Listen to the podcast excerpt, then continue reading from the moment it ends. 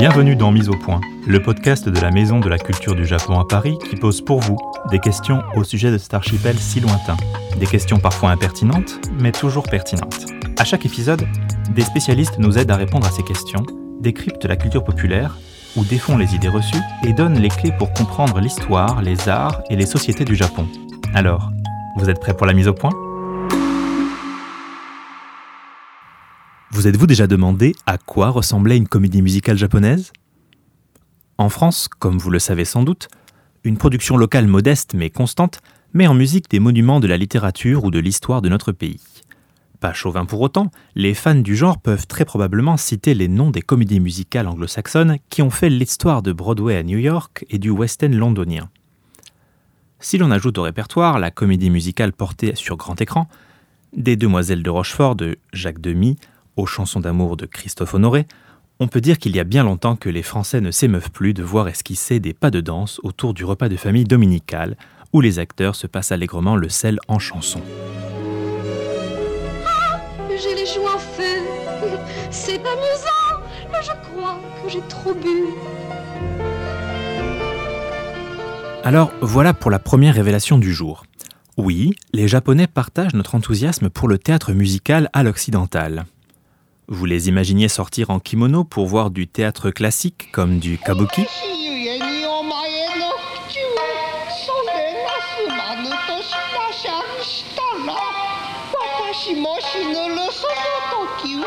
Eh bien non.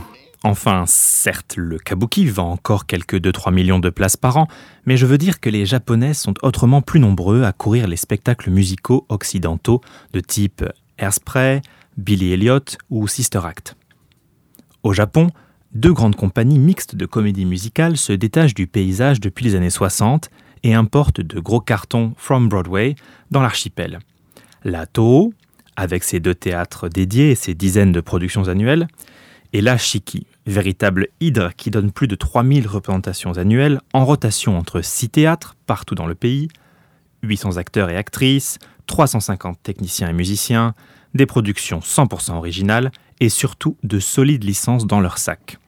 West Side Story, Le Fantôme de l'Opéra, Cats et surtout tout le catalogue scénique des productions Walt Disney. Bon alors là, vous vous dites mondialisation, accélération des échanges, diffusion toujours plus rapide des œuvres, très bien. Les modes de divertissement s'uniformisent autour de la planète et le musical Le Roi Lion se chante désormais à Tokyo. Tant mieux pour les Japonais, ça me fait une belle jambe, pourquoi s'attarder sur le sujet? Eh bien parce qu'au milieu de ce paysage musical japonais se trouve un lieu inclassable qui ne se contente pas de traduire, une machine à spectacle caméléon qui depuis plus de 100 ans absorbe toutes les manifestations théâtro-musicales de la planète pour les cuisiner à son inimitable sauce pailletée. Mais où ça, vous me demanderez? Réponse, non loin d'Osaka, dans la ville de Takarazuka, où une singulière compagnie créée dans les années 1910 fait déplacer sans discontinuer un volume de spectateurs à en faire rougir les salles parisiennes.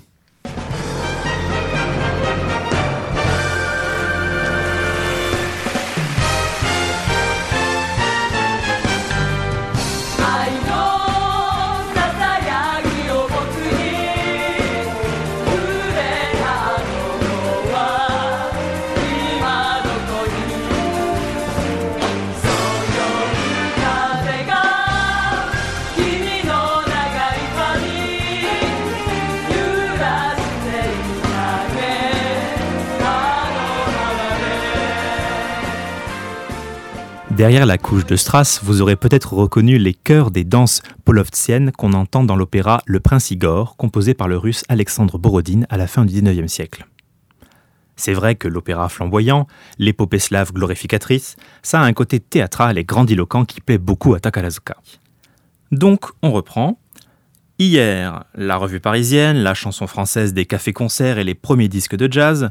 Plus tard, après-guerre, la comédie musicale, aussi bien anglo-saxonne que francophone et germanophone, la fabrique à spectacle qu'est Takarazuka, dont on parle aujourd'hui, adapte et recycle depuis sa création ce qui marche le mieux en matière de divertissement à l'occidental.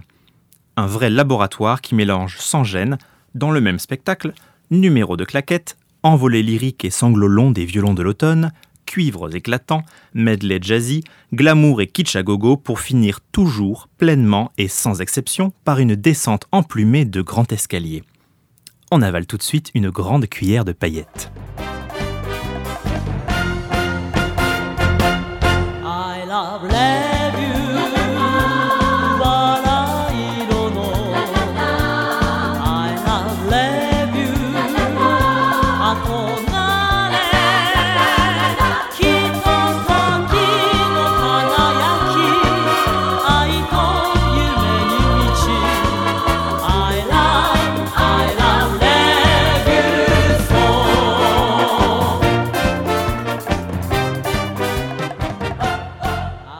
Mais venons-en au fait.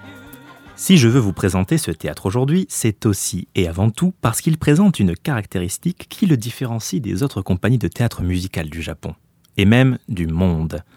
Peut-être un certain trouble vous a-t-il envahi à l'écoute de ces premiers extraits, et pour cause. Tous les rôles dans ce théâtre, y compris les rôles masculins, sont interprétés, dansés, chantés par des femmes. Ce travestissement, qui est le plus grand invariant du registre Takarazuka, est-il le fruit d'un militantisme issu de la première vague du féminisme japonais, dont il fut d'ailleurs le contemporain de la première heure? Est-ce une sorte de contrepoint du théâtre populaire kabuki qui, lui, pour une sombre histoire de sensualité qui pervertit les bonnes mœurs, interdit aux femmes de monter sur scène et leur préfère des hommes pour incarner les personnages féminins, les fameux onagata? Ces questions, nous allons aujourd'hui les poser à Claude Michel Laine, traductrice, elle-même sévèrement mordue de cette machine bien huilée qu'est le théâtre Takarazuka, spécialiste du théâtre japonais non classique, et disciple du regretté Pascal Griolet, grande figure des études sur le théâtre populaire japonais, à qui nous dédions d'ailleurs cette émission. Alors, Claude Michel Laine, excusez la candeur de ma question, mais est-ce que Takarazuka est une réaction de femme pour s'approprier la scène? Est-ce en somme une sorte de kabuki inversé? Eh bien, pas du tout. À mon sens, pas du tout. Le seul point commun qu'on puisse prêter aux formes théâtrales que sont kabuki Takarazuka, c'est un aspect clinquant, dynamique, coloré, ça, il n'y a pas de problème. Euh, cependant, la création des chœurs de Takarazuka, qui est une petite chorale qui a, euh, qui a précédé la, naissance de la troupe en tant que telle, dans les années 1910. Euh, ça s'inscrivait dans un rejet de la part du fondateur de la troupe, Kobayashi Chizo, qui est encore aujourd'hui révéré comme le Saint-Père. Euh, il, il, rejetait les formes théâtrales japonaises classiques, donc kyugeki, y compris le kabuki, qu'il a, a, qualifié dans un, dans un article de vieille maison hantée, ce qui conviendrait tout à fait sympathique. La non-mixité de la distribution à Takarazuka, c'est-à-dire le fait de ne faire appel qu'à des jeunes filles, répondait avant tout à des contraintes morales.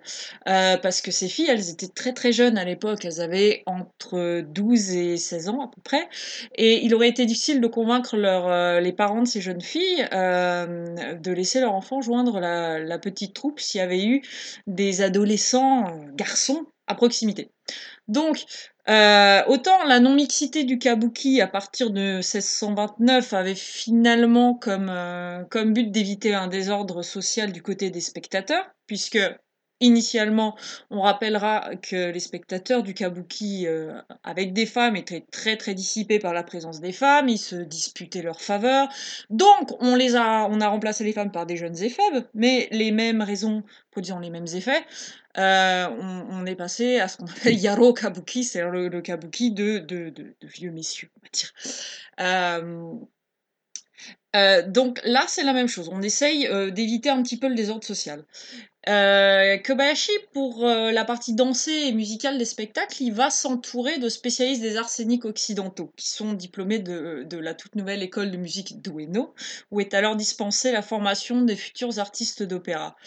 Et euh, une hypothèse, qui est en tout cas la mienne, c'est euh, que la solution qui consisterait à costumer la moitié de la troupe en garçon serait arrivée par ce canal de l'opéra, puisqu'elle reprend le principe des rôles travestis, euh, les, les, les Zubanyaku, Trousers Roles, où il est de coutume de faire interpréter par des femmes certains personnages masculins souvent des personnages de jeunes, hommes, de chérubins, pour souligner leur, euh, leur immaturité, notamment sexuelle. Mais cet expédient, qui était à l'époque, dans les années 10, très très commode, il devait être à la base temporaire. Euh, on voulait vraiment, enfin Kobayashi voulait vraiment faire un théâtre mixte. Mais comme la formule 100% féminine a rencontré très très vite un certain succès, qui a été démultiplié dans les années 30 par un virage vers une représentation plus réaliste, je dis réaliste, mais entre guillemets, parce que c'est juste, elles sont simplement eu les cheveux coupés courts au lieu de cacher leurs longs cheveux sous des perruques. Bon, en tout cas, euh, l'élément travestissement s'est imposé très très vite comme incontournable parmi les, euh, les multiples stylisations caractéristiques du genre Takarazuka.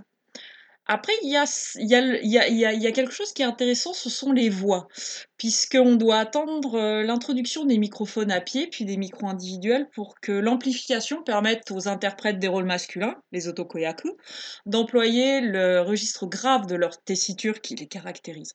Puisque mécaniquement, il est plus difficile pour une femme de faire porter une voix de gorge dans les graves tout en restant stable. Euh, donc on a déjà écouté pendant votre introduction quelques extraits. Et là, on va en écouter un autre pour mieux comprendre où se situe le pitch des otokoyaku, notamment par rapport à celui des interprètes de rôle féminin, les musumeyaku, qui, elle, euh, se cale une à deux octaves plus haut, afin de vraiment amplifier le contraste entre les rôles masculins et les rôles féminins. Donc ici, on a un cas un peu particulier qui est celui de Yuzuki Reon, qui avait une tessiture euh, aussi beaucoup plus basse que la moyenne des otokoyaku, euh, toute époque confondue. D'ailleurs, c'est un cas euh, vraiment magistral d'Otokoyaku à la voix grave et profonde et qui a d'ailleurs marqué son temps pour cette raison.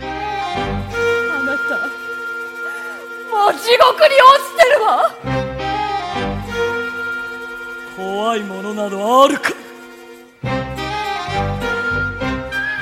月さえも形を変え人の目を欺く謎解きの。ゲームのように。私への報いなのか。誰も信じられぬ裏切り。暗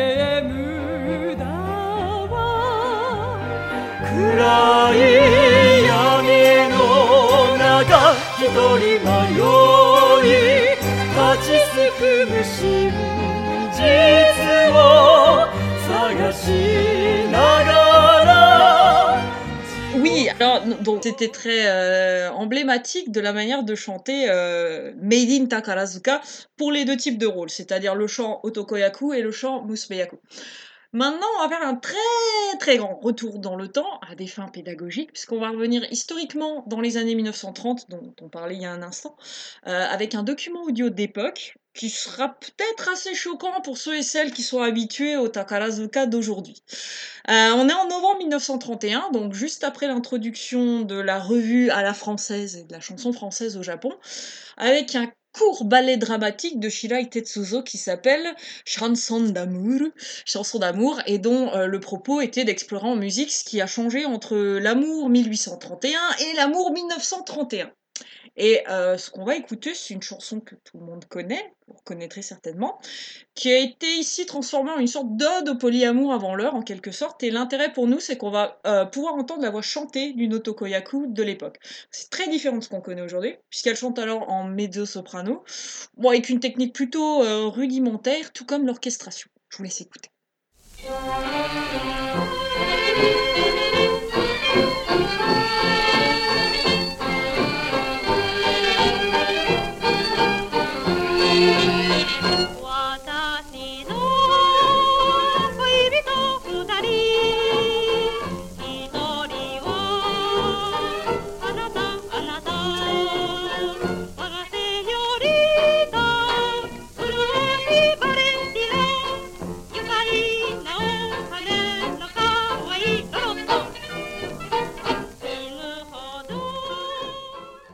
Qu'on ne dit pas assez souvent, parce que c'est plus théorique et moins évident qu'il n'y paraît, c'est que les rôles féminins, Musmeyaku, me semblent eux aussi être travestis. C'est-à-dire qu'on est dans une féminité qui est volontairement surjouée, qui est là encore très très codifiée et qui sert euh, à accentuer le contraste avec les rôles masculins des Otokoyaku.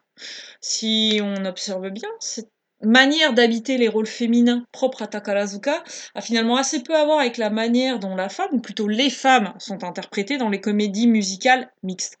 Et d'ailleurs, lorsqu'un personnage féminin présente des traits extrêmement forts, indépendants, si vous me permettez, éloignés du rôle de potiche, euh, comme ce peut être le cas d'une Scarlett O'Hara, de Sissi ou d'Oscar dans La Rose de Versailles, bref, des rôles féminins euh, très valorisants, il a longtemps été de coutume de les faire interpréter exclusivement par des otokoyaku. Plus ou moins donc travestis en femmes, bien qu'étant des femmes biologiques. Il faut, faut, suivre. Euh, c'est un peu moins le cas à l'heure actuelle, puisqu'on trouve parfois des sissi qui sont joués par des musmeyaku, mais euh, la pratique de ce renversement du travestissement en faveur des otokoyaku, elle reste majoritaire et elle n'étonne absolument personne. Dans l'autre sens, et là c'est très sexiste, euh, on voit pour ainsi dire jamais de Musmeyaku qui montrait dans la hiérarchie classique des genres et qui serait assigné à un rôle principal d'homme. À part celui, très anecdotique, de très jeunes garçonnets pour lequel on a besoin d'une tessiture plus aiguë, et euh, là, on retombe en fait euh, aux pratiques euh, opératiques qui ont pu inspirer certaines solutions évoquées un instant auparavant, où justement les femmes jouaient les rôles de jeunes garçons dans l'opéra occidental. C'est le seul cas de figure vraiment où on va voir une Mousse Meyaku camper un rôle masculin alors que dans le sens inverse, comme je viens de le dire, les otokoyaku, elles auront tous les rôles féminins juteux et intéressants, comme quoi c'est un théâtre qui est finalement très euh, inégalitaire euh, entre les genres scéniques. Puisqu'on a parlé d'opéra occidental, qui, bien avant Takarazuka, confiait des rôles de jeunes hommes à des femmes, je vous propose d'écouter tout de suite des harmonies de voix extraites d'un opéra qui n'en est pas vraiment un, celui d'opéra hanté par un fantôme dans une célèbre comédie musicale ici interprété par Takarazuka. Les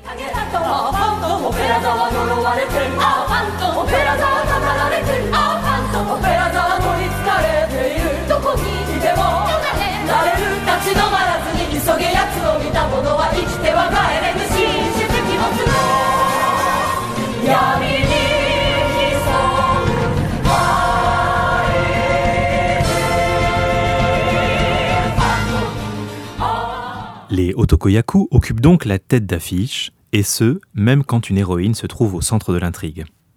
Les Musumeyaku ne peuvent espérer que le premier rôle féminin, qui ne sera jamais qu'un rôle de soutien pour mettre en valeur un homme. Un rôle d'objet amoureux pour l'Otokoyaku qui a besoin d'une femme à aimer. Alors même que c'est un théâtre par les femmes pour les femmes, car oui, le public est presque exclusivement féminin, il faut le dire, ce théâtre est finalement très rétrograde on reproduit à la scène ce qui se passe à la ville. On aurait pu penser que ce jeu entre les genres aurait pu générer un foyer de féminisme. Mais avec ce patriarcat répété entre filles, n'est-on pas plutôt face à un théâtre sexiste? Ouais, en quelque sorte. Mais d'un autre côté, c'est paradoxal parce que euh, Takarazuka, c'est un théâtre qui se veut un théâtre de divertissement pur, absolument non politique, consensuel en toutes circonstances, y compris dans les contenus qui sont proposés sur scène, à une exception près qui est celle de la Seconde Guerre mondiale où on a beaucoup de pièces patriotiques à la gloire du Japon. Bien sûr, je pense que la volonté d'être non politique, c'est en soi politique. Euh, on va être plutôt dans une politique commerciale, capitaliste, où il s'agit de ratisser le plus large possible au niveau du spectatorat et de pas trop le contrarier. Mais la compagnie, euh, la, maison Takarazuka, elle a, elle a néanmoins été très très imprégnée au départ, donc on revient à nouveau dans les années 10, par une idéologie très très Meiji autour de l'éducation de la jeune fille. Parce que les femmes qui passent, enfin les jeunes filles qui passaient par la case Takarazuka, elles n'étaient pas censées devenir ensuite actrices ou chanteuses. Kobayashi, qui était un monsieur tout de même très très conservateur, euh, l'a écrit en plusieurs occasions. Elle devait quitter la troupe au bout de quelques années et devenir ensuite de bonnes épouses grâce aux vertus que l'éducation Takarazuka leur aurait permis de cultiver. La modestie, la droiture, la beauté, la grâce, la persévérance. Et euh, c'est un héritage qui subsiste aujourd'hui encore dans le sens où si une Takarasienne veut se marier, elle doit obligatoirement quitter la compagnie. Très très féministe non plus comme approche. Donc euh, l'institution ici, elle se permet une totale ingérence dans la vie privée de ses artistes en leur imposant le célibat du moins administratif, parce que ce qu'elles font dans leur vie privée, ben, ça les regarde, mais euh, elles doivent être, ne, pas être mariées depuis plus de 100 ans, et là encore, ça semblera en soi assez peu féministe. Mais c'est pas un exemple isolé parce que on trouve euh, ce diktat dans la hum, culture populaire contemporaine avec les idoles et les membres de girls band. Vous vous rappelez peut-être la violence de l'acte de contrition de euh, Minegishi Minami, euh, qui était une membre du, girls band AKB 48, qui en 2013 s'était rasé le crâne pour avoir, je cite, couché avec un homme, et ce qui, ce qui est un acte de contrition qui lui avait été imposé par le, par le management de la troupe. Et euh, de manière globale, pour un théâtre de femmes, elles sont quand même assez largement cantonnées à un rôle d'exécutante, c'est-à-dire pas de décisionnaire. Euh, dans la direction de la compagnie Takarazuka, il existe un plafond de verre, puisque la direction est très très masculine, avec une structure patriarcale de management. De même pour le rôle d'auteur et de metteur en scène, qui a très longtemps été l'apanage des hommes. C'est assoupli depuis à peu près une vingtaine d'années. Mais voilà, elles, elles exécutent sur scène, et puis c'est majoritairement des hommes euh, qui dirigent. Mais bon, dans cet océan, somme toute assez patriarcal, qu'on est depuis quelques dizaines d'années des, euh, des autrices, c'est euh, en soi une victoire petite mais concrète.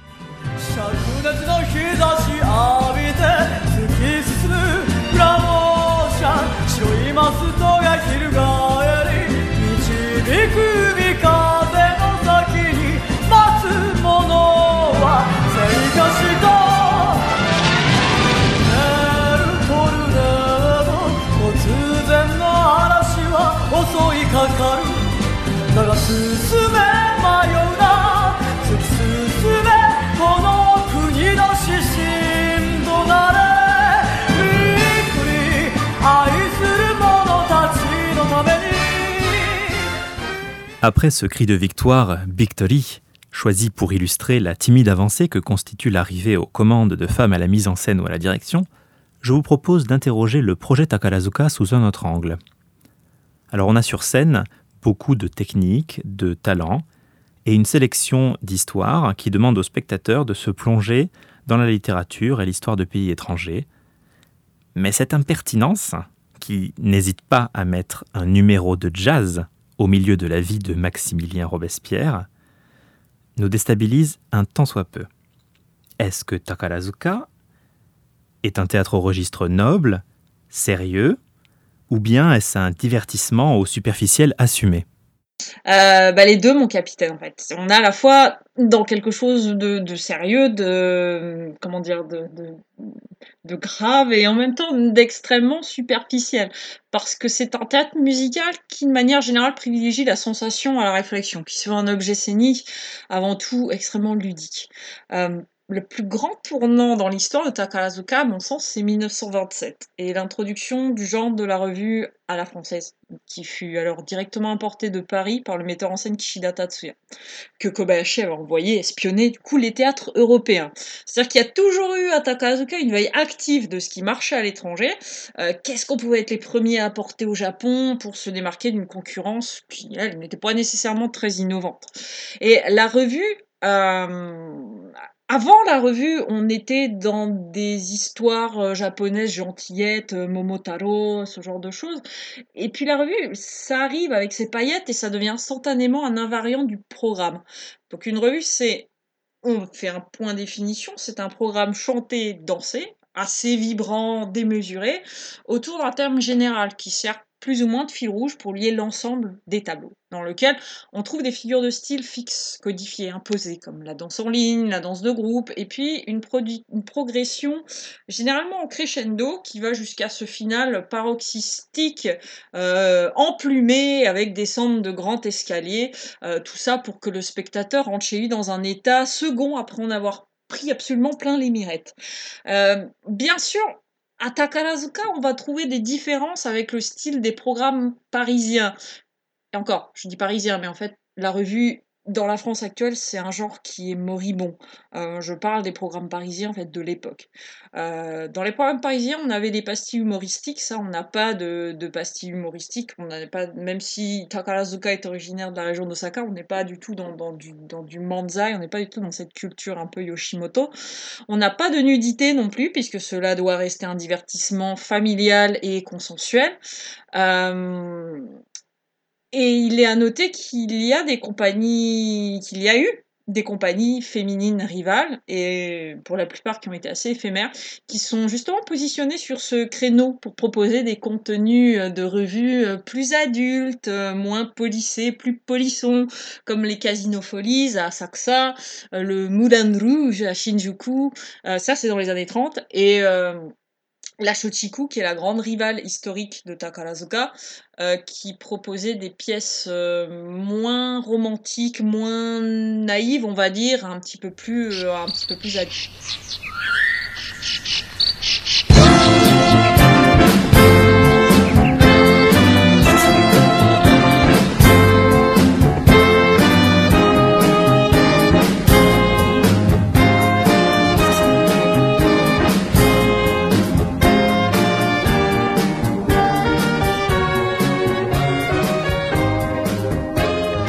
À partir de 1946, on entre dans l'ère du Nihon Date, c'est-à-dire le programme en deux parties. Euh, auparavant, on avait cinq, puis quatre, puis trois, puis deux après la guerre. Cette structure en deux parties, elle est encore majoritaire à l'ère actuelle. On va avoir éventuellement un Ippon Date, c'est une très très grande pièce, une très grande comédie musicale qui va être divisée en deux parties, un premier acte d'une heure et demie un deuxième acte d'une heure. Mais euh, on va donner euh, de manière générale, comment s'articule un spectacle de Takarazuka C'est qu'on va donner à la fin une, une revue d'environ une heure, du coup, en deuxième partie. Et pour la première, ce sera une pièce musicale d'une heure et demie qui est souvent une adaptation d'une œuvre déjà existante ou d'une réécriture d'une page d'histoire de la vie d'un personnage historique.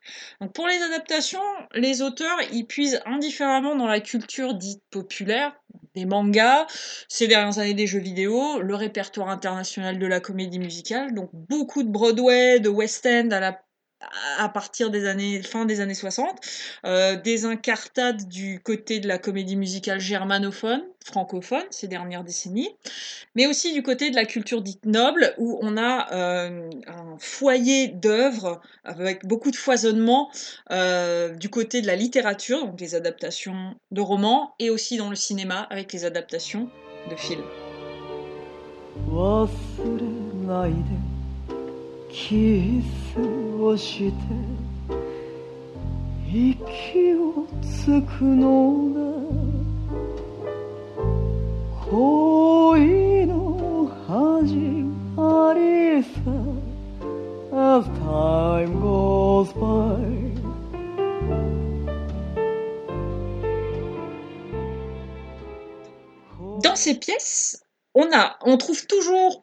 une histoire romantique, plus ou moins contrariée, puisqu'il faut bien des éléments perturbateurs pour les besoins de la dramaturgie.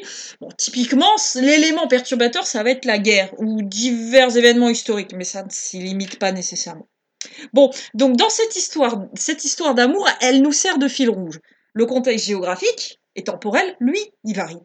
La couleur de la pièce aussi, ça va aller du rose bonbon, de quelque chose très fleur bleue, à des tons vraiment très sombres.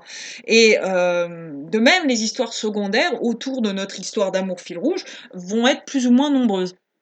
Mais comme pour euh, la revue, l'écriture en fait est assez codifiée. D'un côté, une pièce de Takarazuka, c'est jamais très original. De l'autre, ce sont autant de repères pour ne pas perdre le spectateur, car le spectatorat de Takarazuka est très attaché à ses formules fixes et en même temps très très, euh, il m'a semblé attentif à, à, toutes les petites variations qui peuvent se produire autour de ses fondamentaux, dans la distribution des rôles, dans les idées de mise en scène, etc.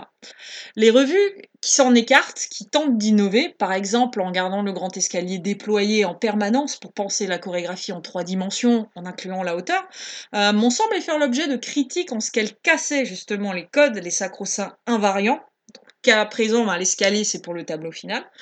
Et pour la même raison, en fait, chaque fois qu'on a tenté de réformer Takarazuka, par exemple, pour euh, introduire des acteurs, en faire un théâtre mixte, euh, comme il y a eu des tentatives en ce sens des années 20 aux années 50, euh, le public s'est toujours massivement mobilisé en écrivant à la compagnie pour faire barrage à ces tentatives, souvent soutenues par les Takarasiennes elles-mêmes. Et c'est en ce sens que Takarazuka me semble pouvoir être approché des arts traditionnels. Une fois qu'ils se sont figés dans un certain conservatisme, les avancées, elles sont toujours possibles, mais elles deviennent au mieux anecdotiques et elles soulèvent en tout cas toujours des débats entre les différentes factions du public, elles-mêmes plus ou moins ouvertes au changement. Par ailleurs, dans le théâtre Takarazuka, le jeu est toujours très codifié, très ample. Le maquillage aussi, il est très appuyé. Et il y a une raison à cela, c'est pour que le faciès des comédiennes soit lisible depuis le fond de la salle. Donc j'en profite pour rappeler l'envergure des principales salles de la compagnie. Donc deux grandes salles, une à Tokyo et une à Takarazuka. Euh, elles font 2000 et 2500 places et c'est plus que le Kabukiza à Ginza qui est la principale salle où l'on donne du kabuki au Japon et plus ou moins la capacité du théâtre parisien du Châtelet bien connu des amateurs de comédie musicale de qualité. Euh, Takarazuka c'est voilà, une cage de scène aussi qui est euh, absolument gigantesque. Donc ce qui paraît caricatural et surjoué dans les captations vidéographiques en gros plan. Si vous avez l'occasion de voir des extraits sur internet, vous trouvez peut-être ça un petit peu trop appuyé, un petit peu ridicule. C'est en réalité super logique si on le rapporte à la dimension gigantesque du lieu théâtral. Euh, on trouve un petit peu ce trait dans l'opéra occidental d'ailleurs, ce qui nous ramène aux racines du grand style Takarazuka, c'est-à-dire un théâtre résolument tourné vers l'ouest pour proposer une rupture avec ce que l'on considère être les formes traditionnelles du théâtre japonais. Euh, au début du XXe siècle, Takarazuka n'était pas le seul à proposer cette rupture. On a, euh, on a eu l'Asakusa Opera, qui est une autre institution musico-théâtrale haute en couleurs. Et dans une veine non musicale, voire beaucoup moins fantasmagorique et plus réaliste, on a pu voir des tentatives similaires de renouvellement du théâtre japonais au moyen du détour par la dramaturgie occidentale. Avec le Shingeki, d'auteurs comme Tsubuichi Shoyo ou Osanai Kaoru. Euh, des adaptations comme La cerisette de Tchekhov ou d'une maison de poupée d'Henrik Ibsen, où les velléités d'indépendance du personnage de Nora précédaient de deux dizaines d'années les luttes de la première vague du féminisme japonais, celle de Hiratsuka Raicho, Débat bleu, qui, figurez-vous, coïncide temporellement avec la naissance du théâtre Takarazuka? Ce qui pourra d'ailleurs paraître paradoxal étant donné le conservatisme que revêtait à l'origine euh, l'entreprise derrière Takarazuka.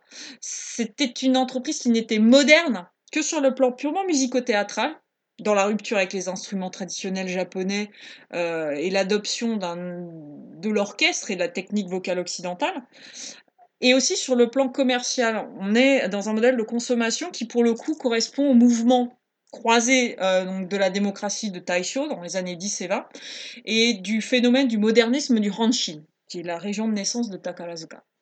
Donc, pour reprendre votre question initiale, qui était Takarazuka est-il sexiste ou féministe?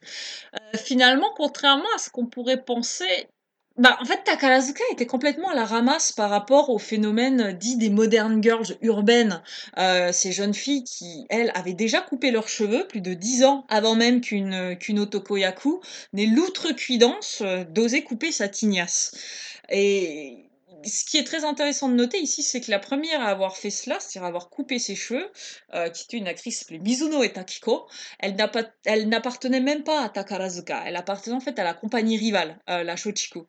Ce sont les artistes de Takarazuka qui l'ont ensuite copié au début des années 30, au grand dam de Kobayashi Chizo, qui, dit-on, aurait essayé de les soudoyer, de leur envoyer des petits cadeaux de Tokyo pour les convaincre de se laisser repousser les cheveux.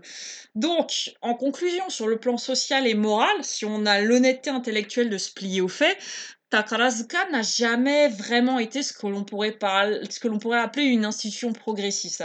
Parce qu'en tant qu'unité capitaliste, le premier souci, c'était de ne jamais trop fâcher ni contrarier le public pour continuer à faire tourner la machine économiquement parlant. Mais est-ce que c'est vraiment grave? Je pense pas, parce qu'il y a d'autres lieux théâtraux dont la vocation euh, n'est pas de divertir, mais de faire bouger les lignes, de passer l'audience à l'essoreuse, de la bousculer.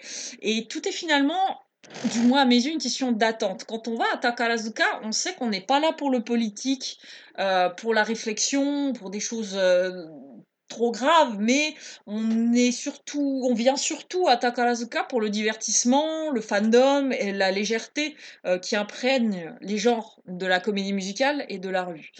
Euh, d'ailleurs, il y a un théoricien qui s'appelle Azuma Hiroki, qui est l'homme qui a inventé le concept de Moe, euh, qui trouve que Takarazuka, c'est un théâtre assez otaku.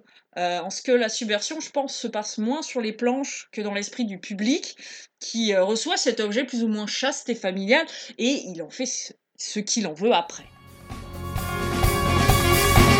青い影に包まれた素花が 時の中で静かに震えてる命の行方を問いかけるように指先は私を求める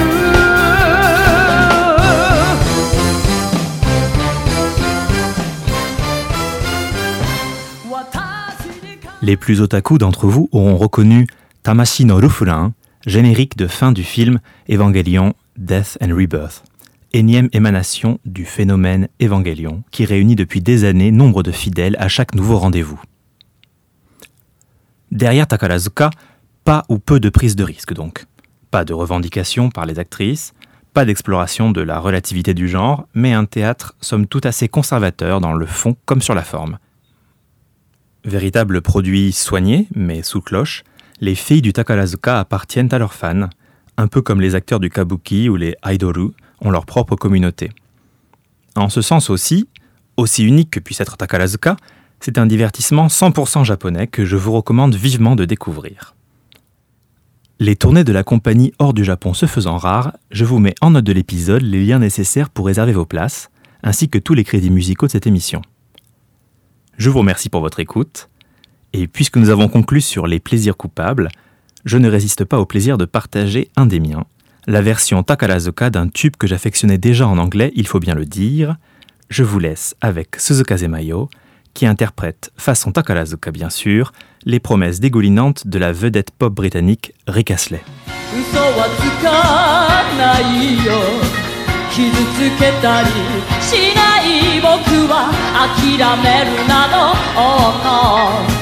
できるわけがない君にもわかるだろう僕のこの気持ち Never gonna give you up Never gonna let you down 誰にも渡さない君を Never gonna make you cry Never gonna say goodbye 泣かせはしないのさ君を Never gonna give you up Never gonna make you cry 泣かせはしないのさ君を Never gonna make you cry Never gonna say goodbye 泣かせはしないのさ君を